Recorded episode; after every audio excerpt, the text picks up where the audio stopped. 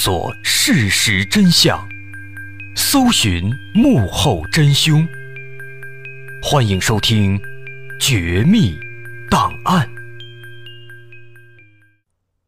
还原事实，探索真相。欢迎收听今天的《绝密档案》。今天这期节目，我们就来说说我们中国的僵尸。说到僵尸，肯定不少人都听说过九五成都僵尸事件。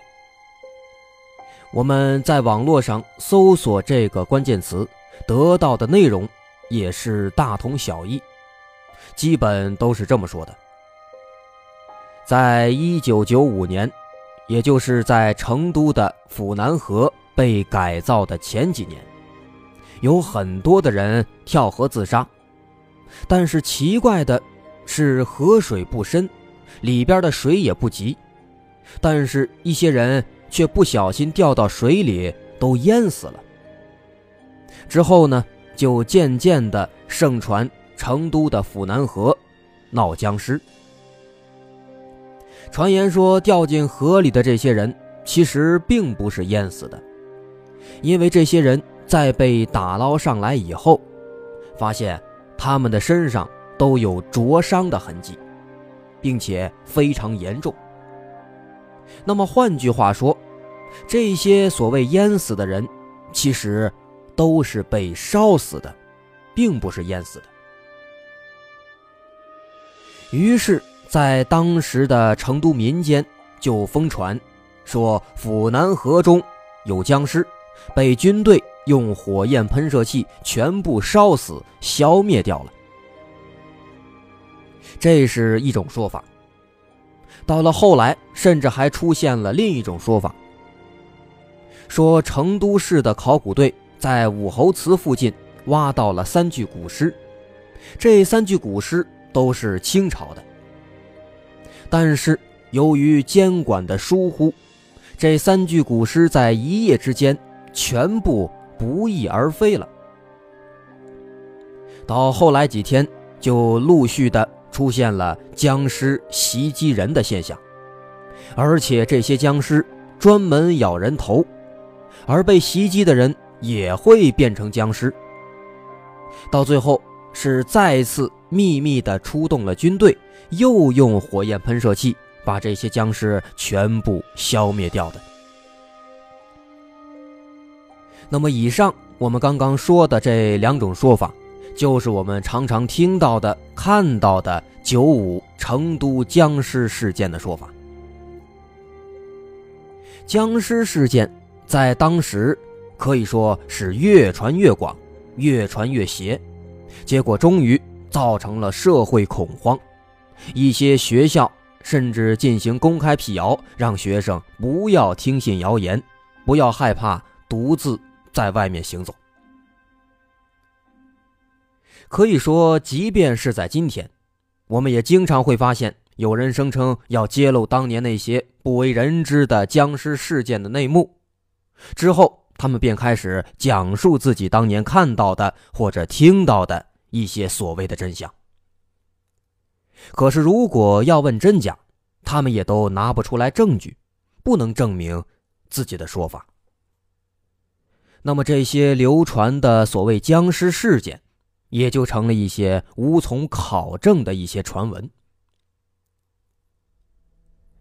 那么，除了有些人站出来揭露当年这些所谓的僵尸事件内幕之外，在另一方面，据说军方其实已经通过非正式渠道解释了所谓的成都僵尸事件。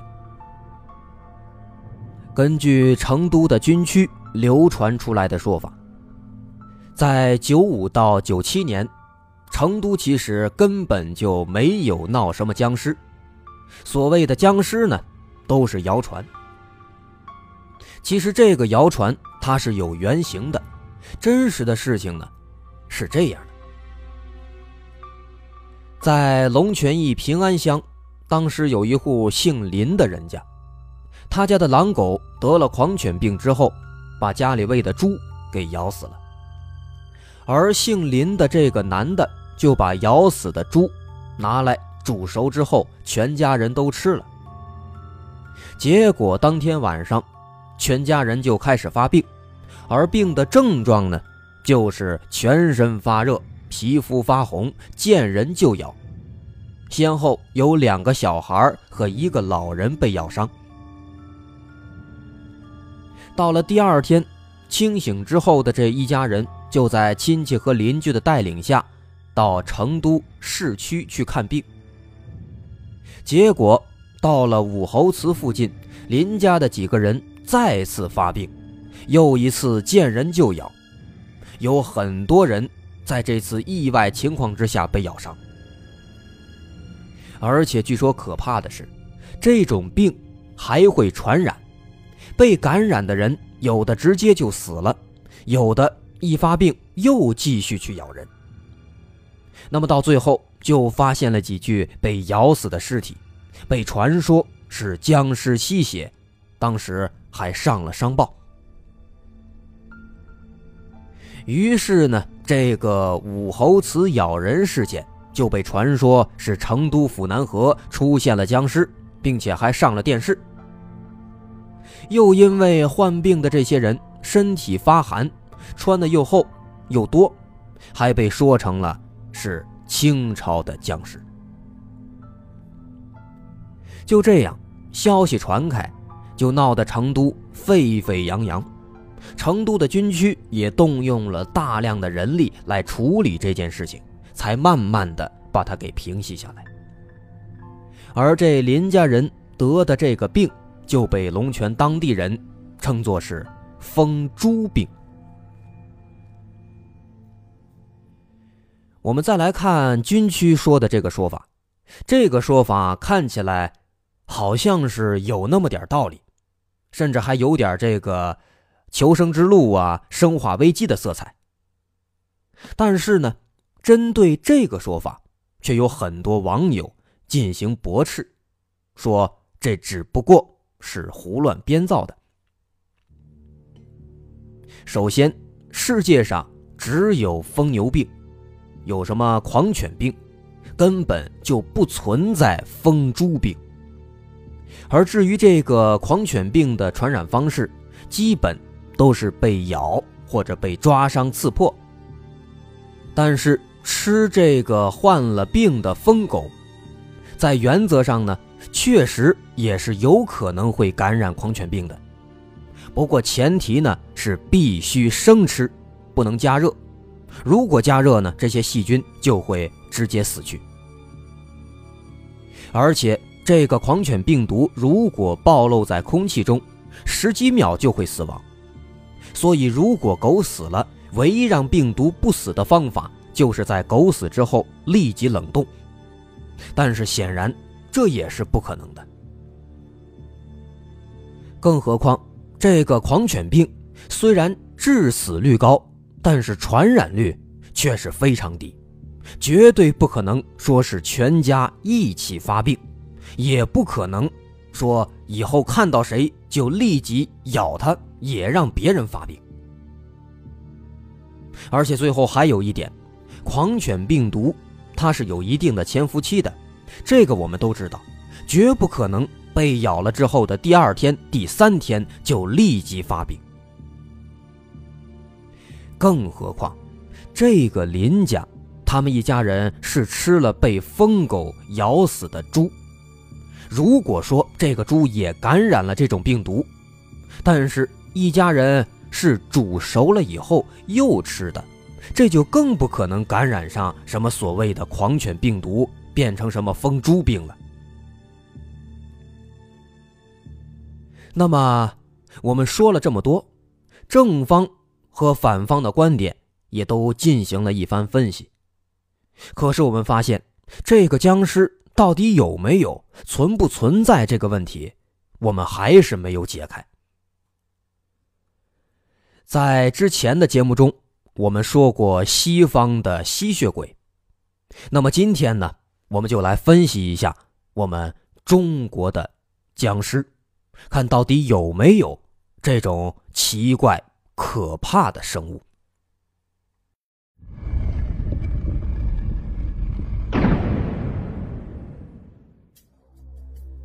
僵尸是中国古代传说中所提到的一种生物至今呢已经出现了三千多年。从古至今我国一直都有僵尸的传闻。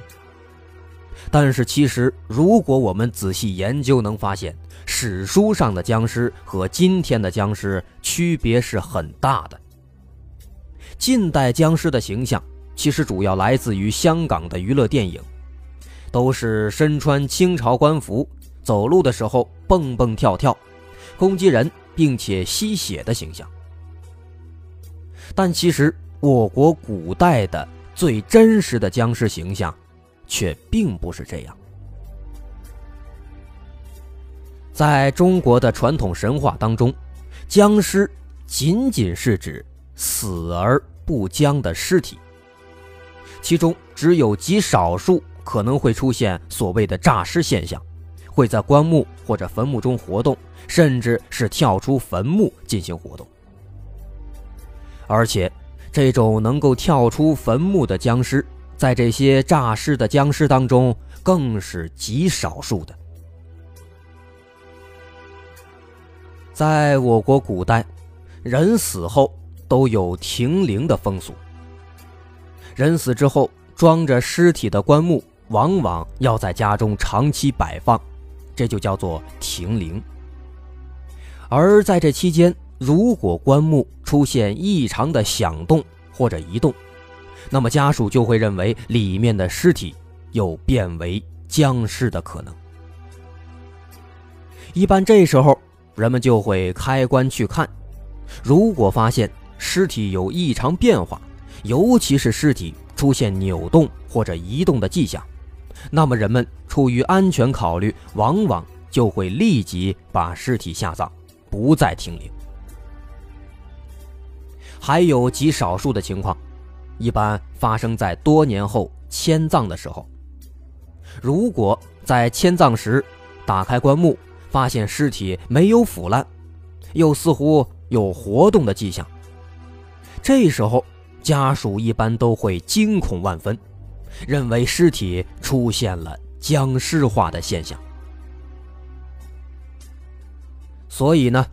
我国古代所说的这些僵尸，基本就是指以上我们说的这种，极少有什么僵尸在人间游荡害人的传闻。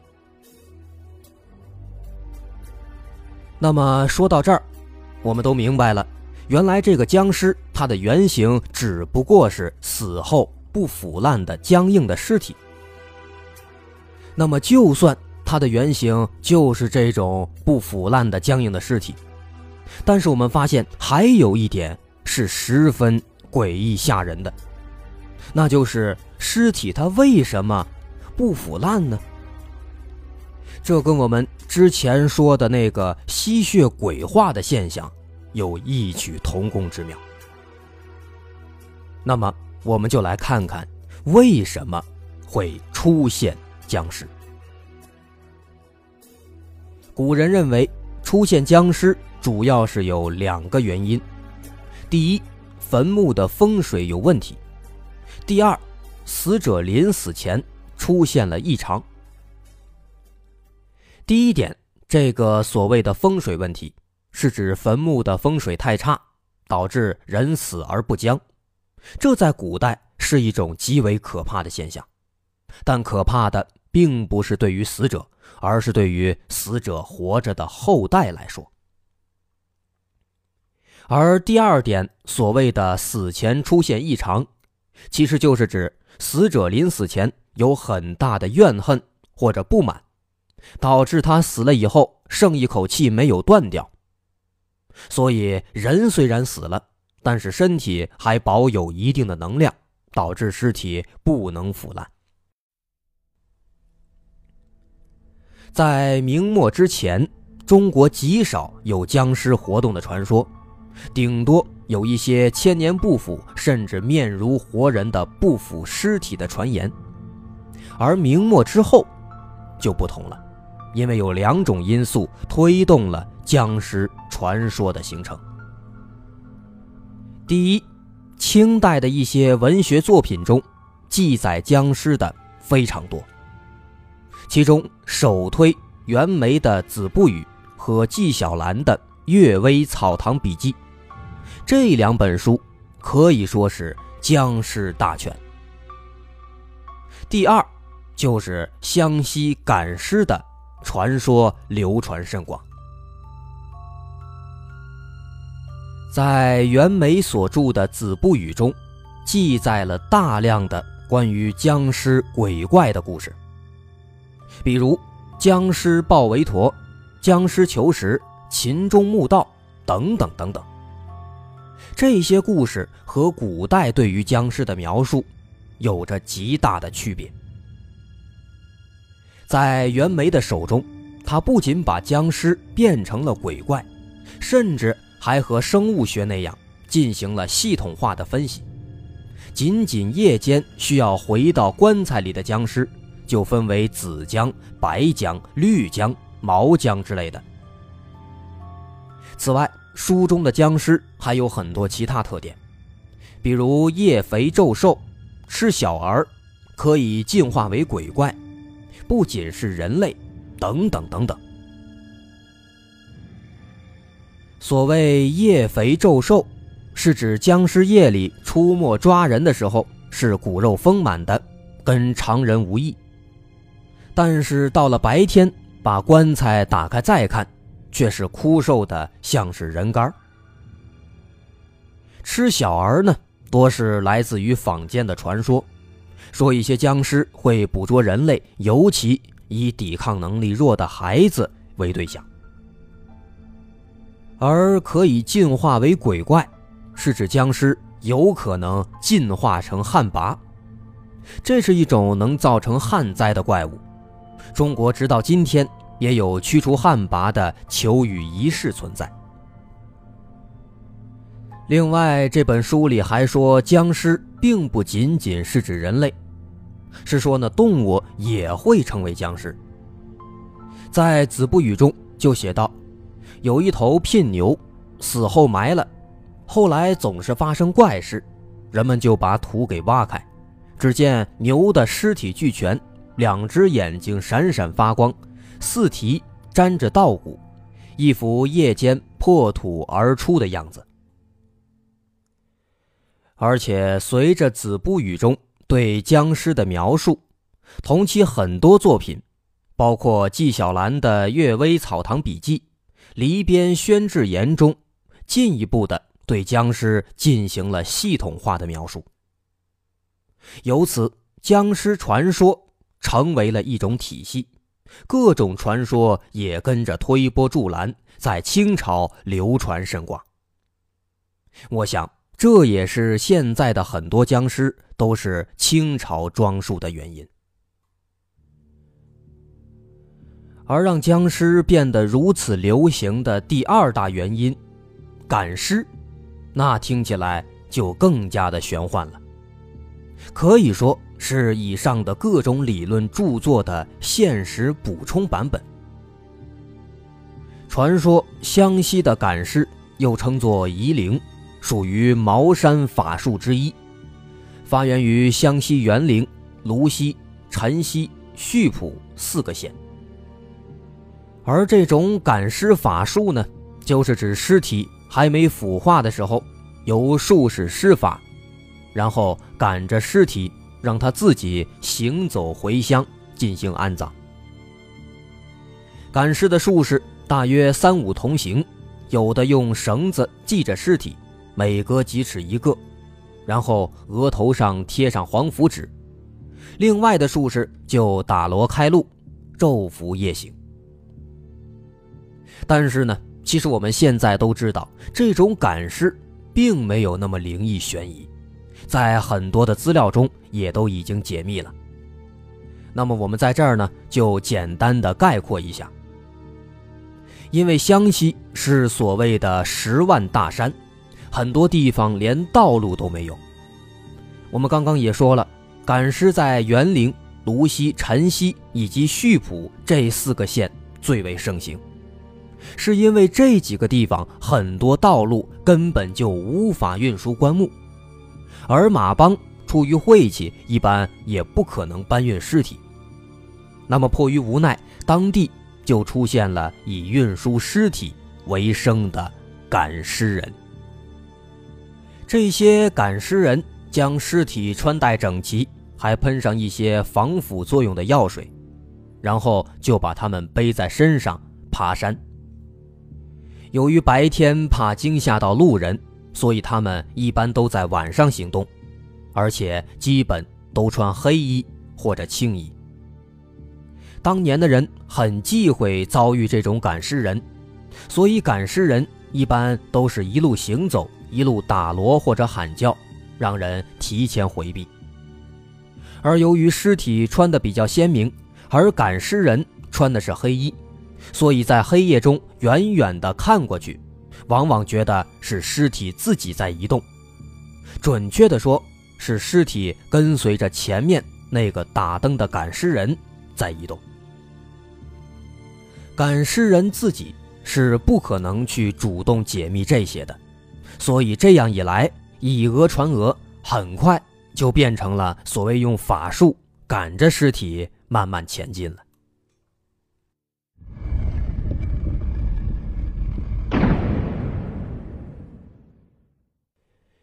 其实，我们就今天来看，以上的这些各种僵尸的说法呢，都是有一定的科学依据的。说古代的僵尸死而不僵，甚至多年后开棺都没有腐烂，这一点非常非常的怪异离奇。刚刚我们也已经提出了疑问。那么，古人见到这种情况？他会认为这与坟墓的风水和死者没有咽气有一定的关系。其实这种想法也是有一定道理的。我们慢慢的来分析。首先，大伙儿都知道，人在死后遗体的腐烂是绝对会进行的，无论如何防腐，最终尸体都会烂掉。就比如著名的列宁。在一百年前，苏联防腐专家虽然使用了种种当时先进的防腐技术，但是却并不成功。到今天，列宁的身躯已经部分腐烂，只剩一个头颅还能展出。不过，在近代的防腐技术下，包括毛主席在内，斯大林、乔巴山、胡志明等人的遗体，目前都还保存的比较好。腐烂的情况非常的轻微，而除此之外，埃及的木乃伊干尸、中国马王堆的尸石、西方一些所谓圣徒的遗体，以及俄国西伯利亚冻土的尸体，至今也都保存的比较完好。那么，我们就可以看到，在现代，对于这些值得我们尊敬和瞻仰的伟人。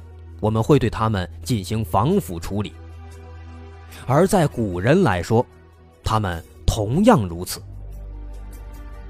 古代在下葬之前，往往需要停灵很久，而在古代，作为法医的仵作，出于防止尸体腐烂的考虑，往往就会使用一些防腐措施。如果防腐措施得当，就有可能。出现尸体长时期不腐烂的情况，当然这种事情仵作不会对家属主动进行说明，那么如此一来就被一些后人误认为尸体成为了僵尸，而且古代贵族下葬往往也会进行防腐措施，诸如马王堆的女尸就是泡在液体中。液体可以有效的隔绝空气，本身也是一种防腐剂，导致尸体长时间不会腐烂。这些墓葬在被人发现后，在科学不发达的古代，往往就被认为是僵尸。另外，一些自然界误打误撞的防腐行为也会导致尸体不腐。一些尸体下葬的土地可能是冻土。在低温情况下，细菌活动被抑制，就会导致尸体不腐。而另一些下葬的土地则有可能是没有水分的干土。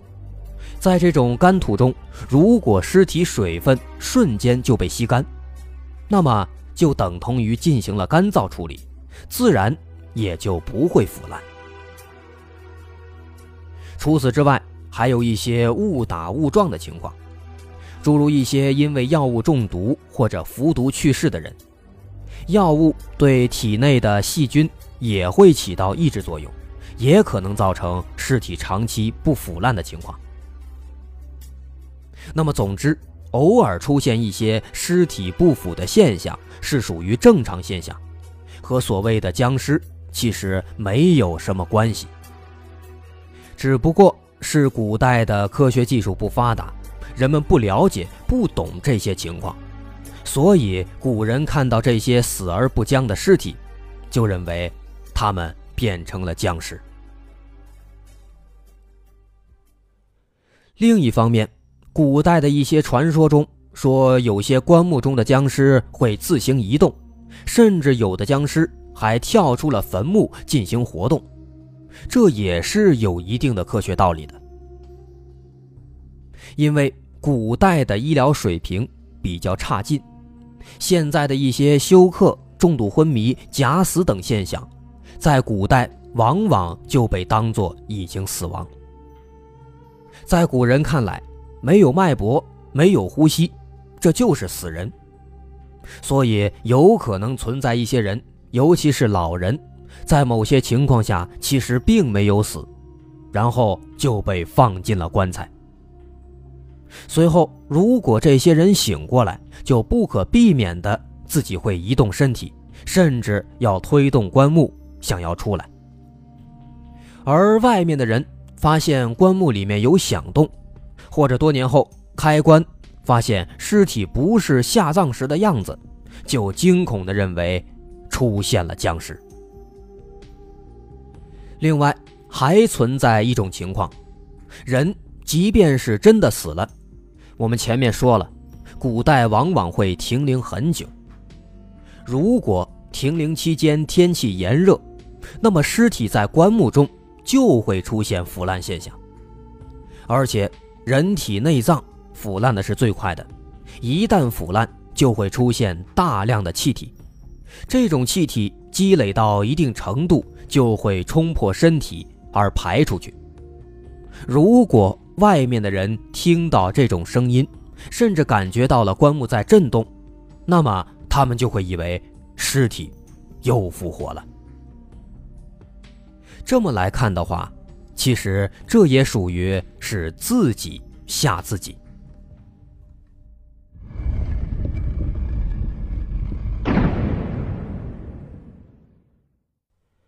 这么一分析，我们发现，清代之前的僵尸和清代之后的僵尸是有着很大的不同的。清代之后的僵尸逐步的演变成了所谓死后突然醒过来。不怕刀枪剑戟、吸血咬人的怪物，而不再是之前单纯的发僵的尸体了。我们开头所说的九五成都僵尸事件，就是一个很好的例子。所以，我们可以这么说：中国古代的僵尸几乎可以肯定是不存在的，而近代的僵尸。其实是完全不同的另一种东西。好，今天的绝密档案就到这儿，我是大碗。喜欢我们的节目，欢迎关注我们的微信公众号，也可以加入我们的听众群：五三零四零一六零七。好，我们下期再见。